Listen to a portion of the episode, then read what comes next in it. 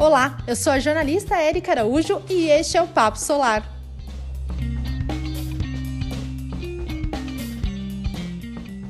Desde 2017, a Claro possui um programa de sustentabilidade que prevê o uso de fontes renováveis em todas as suas operações e instalações.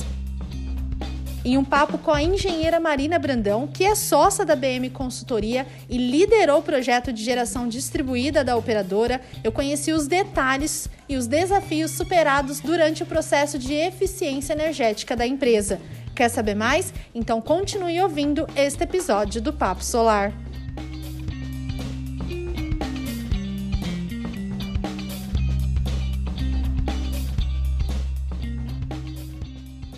Marina, primeiro eu quero saber como que você iniciou a sua carreira no setor elétrico, principalmente no mercado de energia solar.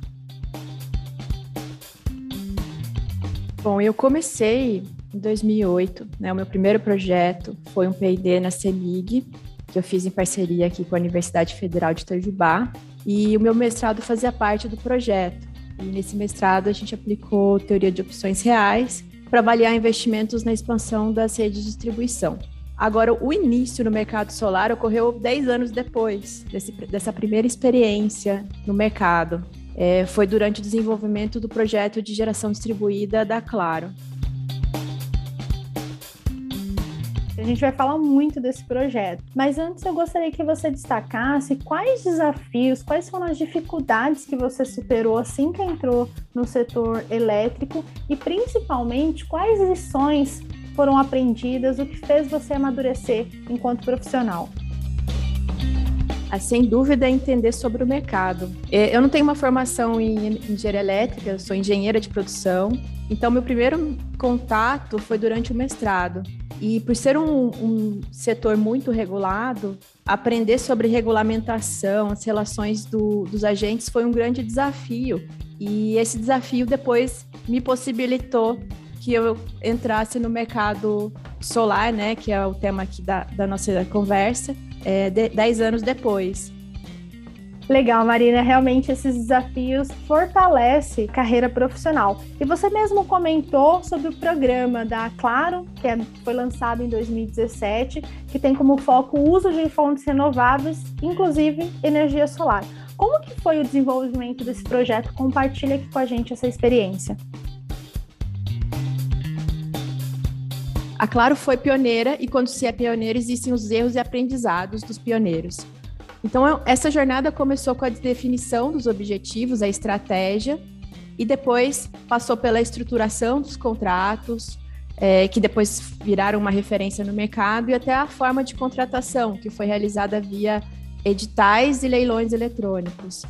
Ao todo, foram cinco rodadas de contratações, e o que proporcionou chegar a um nível de previsibilidade orçamentária e mitigação de riscos muito satisfatória, ainda mais num cenário que a gente vive hoje, né, de incerteza, um cenário extremo, bandeiras tarifárias, tudo isso foi possível com, com um programa lançado em 2017. Perfeito. E atualmente a empresa já recebe energia de forma exclusiva de mais de 40 usinas solares. Como foi elaborado o modelo de contratação de energia a longo prazo e quais foram os passos tomados?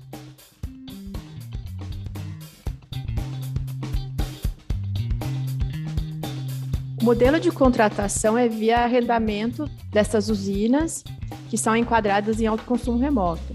Por isso, tem essa necessidade de uma contratação de longo prazo. E o primeiro passo para definição foram as condições contratuais. Então, nesse passo, gastamos mais ou menos nove meses só ajustando e validando cláusulas, até chegar ao modelo que se tem hoje, que é um modelo que acredita-se ter um equilíbrio entre o consumidor e, e o fornecedor. É, com isso, o processo foi todo padronizado e se tem uma agilidade né, para as próximas fases. Então, hoje, com esses processos estruturados, é possível dizer que toda a contratação em GD da Claro tem um processo muito bem definido, tanto para a contratação como para o acompanhamento dessas obras que foram contratadas e, posteriormente, para a gestão operacional dos créditos quando as usinas estão em operação. Perfeito. E durante esse processo, Marina, quais foram os desafios, obstáculos que a Claro precisou superar? No início existia muita incerteza. O planejamento começou logo após a revisão da 482, através da 687. Então, tinha assim um projeto piloto e depois o projeto ele foi se desenvolvendo junto com, com o setor. Então, o que eu acompanhei foi a profissionalização e melhoria ao longo dos anos né, dos empreendedores e a questão do pioneirismo. Existiam muitas dificuldades de conexão das usinas no passado. Ainda existem algumas dificuldades, mas as distribuidoras se aprimoraram ao longo do tempo. E agora existem as questões das incertezas regulatórias, que foram mitigadas com a aprovação do PL no mês passado. Mas o saldo é super positivo. Hoje, com mais da metade do projeto em operação e usinas em fase final de construção, com certeza, com certeza temos um case de sucesso e podemos dizer que, de uma forma, contribuímos para que a matriz energética brasileira seja mais diversa e renovável. Tenho certeza disso. Inclusive, o canal Solar deu diversas notícias sobre o processo dessa contratação. E hoje, qual que é o montante de energia que foi contratada pela Claro? Ela abastece aproximadamente quantas unidades da empresa? A meta sempre foi atingir 80% do consumo através de geração própria, tanto na média tensão, através do mercado livre de energia, quanto na baixa tensão através da geração distribuída. Na operação do mercado livre, a meta já foi alcançada e na GD atingiu mais de 50% dos projetos operacionais, que são mais de 105 megawatts de potência operando em todo o Brasil. Eu digo aí 18 concessionárias, é, é uma distribuição muito satisfatória. A energia solar desempenha um papel muito importante dentro dessa matriz. E além de ter o maior percentual na participação da geração distribuída, a solar também tem uma participação no Mercado Livre. O último leilão de contratação de, de Mercado Livre foi realizado um contrato de compra de uma usina solar centralizada no Nordeste de 149 megawatt pico de potência. Perfeito, Marina. Agora, falando sobre o mercado de regulação no ambiente do mercado livre de energia, quais são as principais diferenças entre o ambiente regulado e o ambiente de contratação livre? A principal diferença é a possibilidade do consumidor escolher a empresa que irá gerar sua energia, nas condições mais convenientes e através de contratos bilaterais. Neste ponto, acho que a GD empenha, desempenha um papel importante nessa nova estruturação do setor, pois ela traz essa possibilidade de escolha também para o ambiente regulado, só que através de uma maneira contratual um pouco mais complexa. Perfeito. E como você frisou, no mercado de energia livre, as empresas podem negociar as melhores condições de compra de energia elétrica. Mas para realizar a migração do ambiente regulado para o ambiente de contratação livre, é necessário que a empresa atenda a determinados requisitos. Você pode elencar quais são os principais e quais orientações você dá a quem tem este interesse? Essa é um, uma grande questão.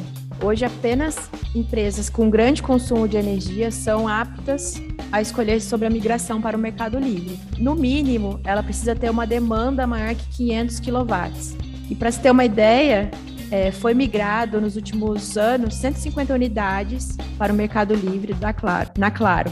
Enquanto na GD, né, no ambiente regulado, já tem mais de 20 mil faturas compensando créditos.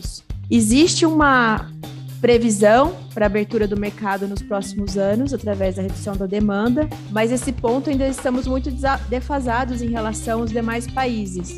E neste momento de crise hídrica, o ambiente de contratação livre pode ser uma saída para as empresas?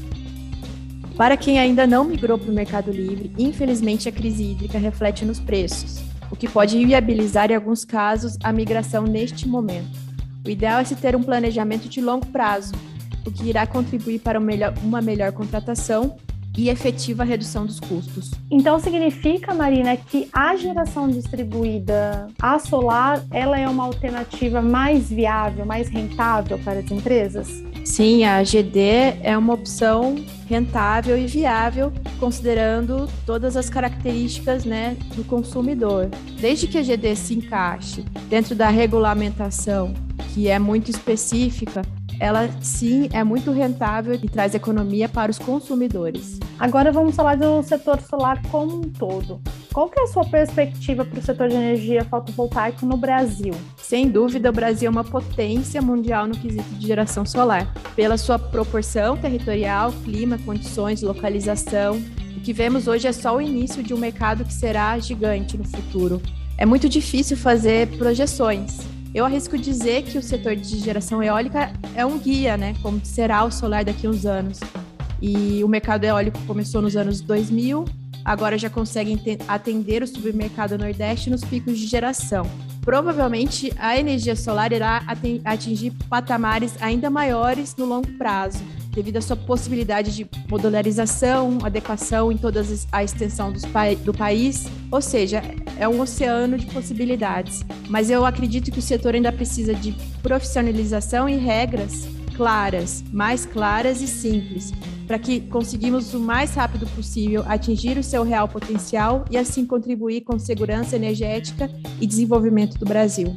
E uma última pergunta para a gente encerrar nosso papo é qual conselho você dá para quem pensa ou para quem já está atuando no setor solar? É um setor, como eu disse, em franca expansão e com muitas oportunidades, mas exige muito conhecimento por parte dos empreendedores. Então, eu acho que o melhor conselho é estude, se aprofunde. Existem vários cursos aqui no Canal Solar. Quem quiser atuar como empreendedor tem que entender como funcionam as, as regras desse setor. E, e, acho que sempre contar com uma assessoria de pessoas que entendam é fundamental, pois vai acelerar a curva de aprendizado, os resultados e evitar riscos desnecessários. Este foi o episódio do Papo Solar de hoje. Mas não deixe de conferir no seu streaming favorito mais episódios e conhecer mais profissionais no mercado fotovoltaico. Até o próximo episódio!